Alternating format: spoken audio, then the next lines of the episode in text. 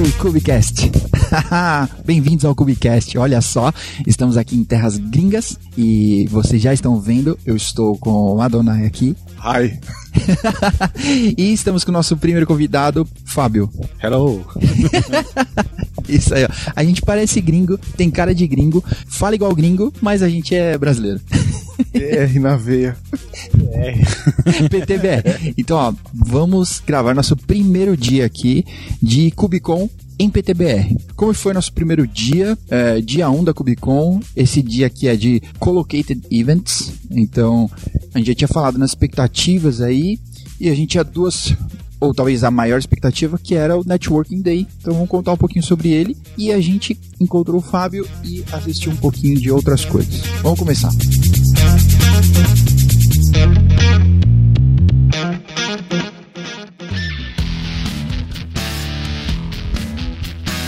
Adonai, conta aí.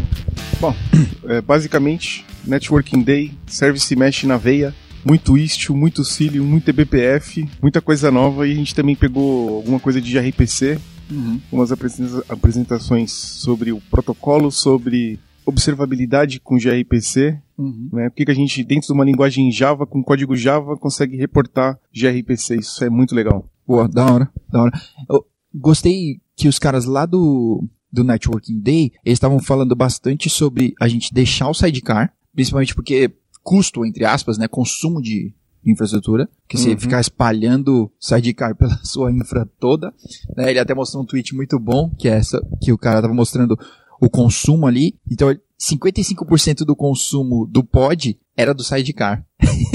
então imagina isso somado ao seu cluster. É 50% né? do cluster usando só para usando só para ferramenta, só para anexo, né? Mas isso é um comportamento padrão da instalação do Istio. Quem sobe Istio default toma uma dessa e descobre com o passar dos dias. A gente já viu isso aí acontecer em alguns lugares. Boa, boa. E além do, do sidecar e desse, desse lance, ele também, eles também falaram bastante de gRPC uhum. e de eBPF, uhum. né? Para você fazer sidecarless, nem sei se é assim exatamente, mas eu achei isso bem da hora, né? Esse foco deles. E a Solo I.O., tava mostrando a plataforma deles, uhum. Glue, Glue né? Mesh, Glue, Glue Network, Glue Network, Glue Gateway. Então é Glue, para quem não conhece, G-L-O-O. É, acessa aí, solo.io, é, da hora, da hora. Paga nós, solo. Isso. Ou pelo menos uma camiseta. Nós vamos passar lá e comprar essa camiseta. Mas a gente já tomou coca na conta deles, já assistiu demo agora na conta deles. Então tá bom. E, Fábio, fala aí pra gente como é que foi o lance do gRPC. Você tava lá antes da gente até, né? Então conta um pouquinho.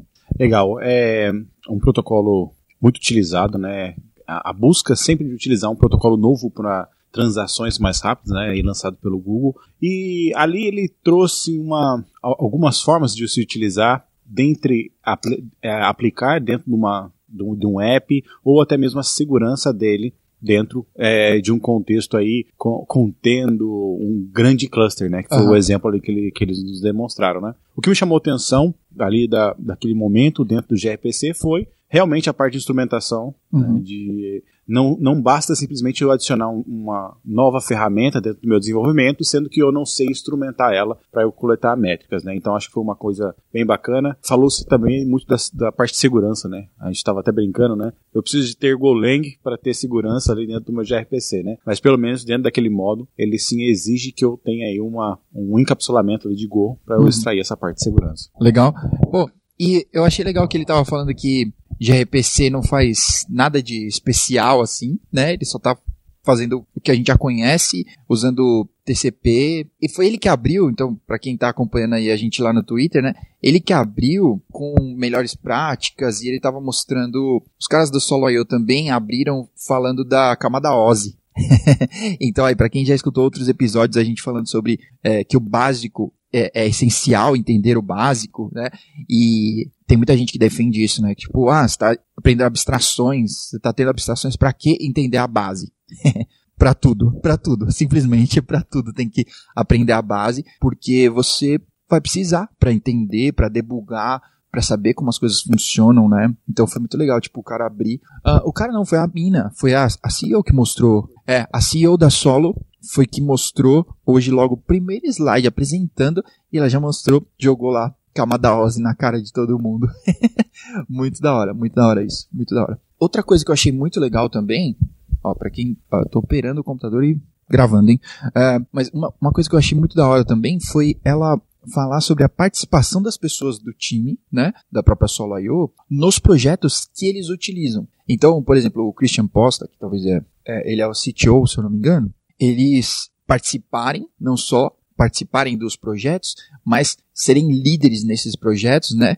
Eu sei lá como é que é, tipo, instigando o projeto, empurrando, né? Então é pushing forward, fazendo o projeto andar. Não só, eu entendo, né? Porque é um projeto open source, então não só para o que eles precisam, né? Com certeza também porque eles precisam, mas para o projeto, né? Para a própria comunidade, o próprio Envoy e tudo mais, né? Isso eu achei isso muito legal. Como esses projetos devolvem para a comunidade, né? Ele, ele, eles têm uma função de chega mais né? pertinho né? aí só. Tem uma função de chapter, né? Uhum. Ali no, nesses projetos, né? Isso. Seguindo não só o exemplo de, pô, eu tô aqui dentro também, né? Eu sou um cara que tá colaborando, mas dando um exemplo para toda a comunidade que também precisa desse retorno né, uhum. comunitário. E eu acho muito importante isso porque não só lá no Sol.io, mas também no gRPC a gente ouviu muito falar sobre isso aí. Sim. E em algumas, é, em algumas tendas que ainda não está aberta ainda, né, no dia de hoje, mas algumas também já tem esse retorno comunitário. Então acho que um, um dos grandes benefícios de um evento como esse é esse retorno comunitário que nós temos. Né? Uhum.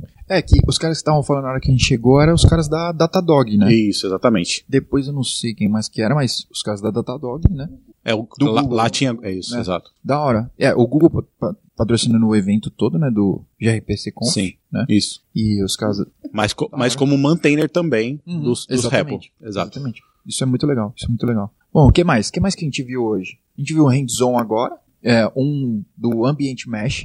Eu acho que esse talvez é o, o grande lance que, o, que a Solo vem mostrar. É, se você acompanha Istio lá no Twitter, ou sei lá. Eles mostraram mais Twitter, tá bom? Mas se você acompanha, eles já tinham falado na semana passada, esse Ambient Mesh, e falaram ainda mais, né, sobre sidecarless. É, sidecarless, proxyless. Não. É um, é, um, é um É. proxyless. É uma camada de. over- é, um, é um overlay de rede chamado Agabone, que pelo que eu entendi faz uma semana que tá no ar. Não. Agabone. Edbone.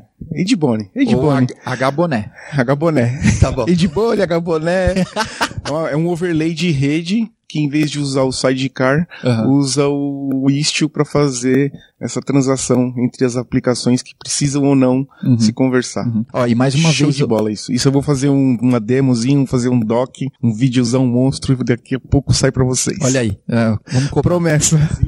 A ferramenta que aprendemos hoje, né? Olha, é verdade. A ferramentinha que, o- que os caras fizeram aqui é Instruct. da Instruct, tá? Com Q de queijo, Instruct. Bem da hora que é igualzinho o Catacoda, falecido, que Deus o tenha, um minuto de silêncio. Pronto. É, então, mas foi bem da hora a demo dos caras. Então, o que eu gostei é que, de novo, camada Ozzy, né? Eles estavam mostrando que eles separaram em duas partes, né? Então, o, o H-Bone, ele tá lá no, no Layer 7. Então, aquelas regras que a gente vai colocar de aplicação, um app fala com o outro, MTLS, mas policy. tudo vai fazer no H-Bone. E tem o Z-Tunnel, Uhum. né? Ou Z-Tunnel, é, PTBR, é, que ele vai fazer Layer 4. Então, a comunicação entre os nodes, então vai ser um daemon set nos nodes para fazer a comuni- comunicação do L4, se você não tiver um CNI, usando o Cilion. Ele disse que vai poder fazer com qualquer um, mas eles estavam mostrando com o Cilion. É, vale um teste aí, hein? Vale uma- um labzinho vale um lab. monstro.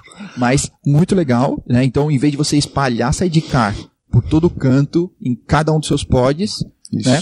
E o control plane, o próximo update que eles vão fazer, que o control plane do Istio vai cuidar dos dois tipos. Então você pode ter o deploy antigo em numa certa parte, talvez uma aplicação que você já faz hoje desse jeito, sidecar espalhado, e esse ambient mesh, tudo controlado pelo mesmo control plane. Então eles não querem deixar nada de lado, ainda pode ser Quer opinativo. manter o legado e, E e- você- e aplicar o novo todo mundo junto. Muito legal, cara. Muito legal. Vai ser show de bola isso aí. Ah, que da hora.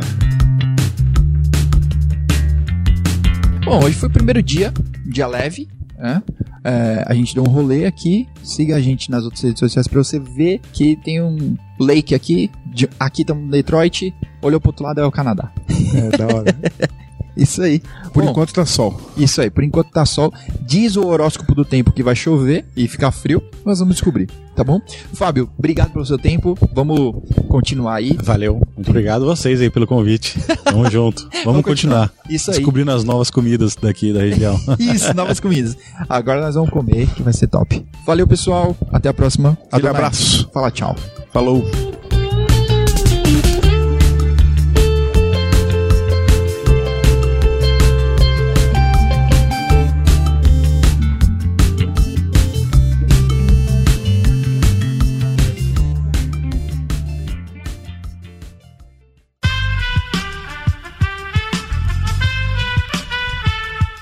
Podcast foi editado por Aerolitos Edição Inteligente.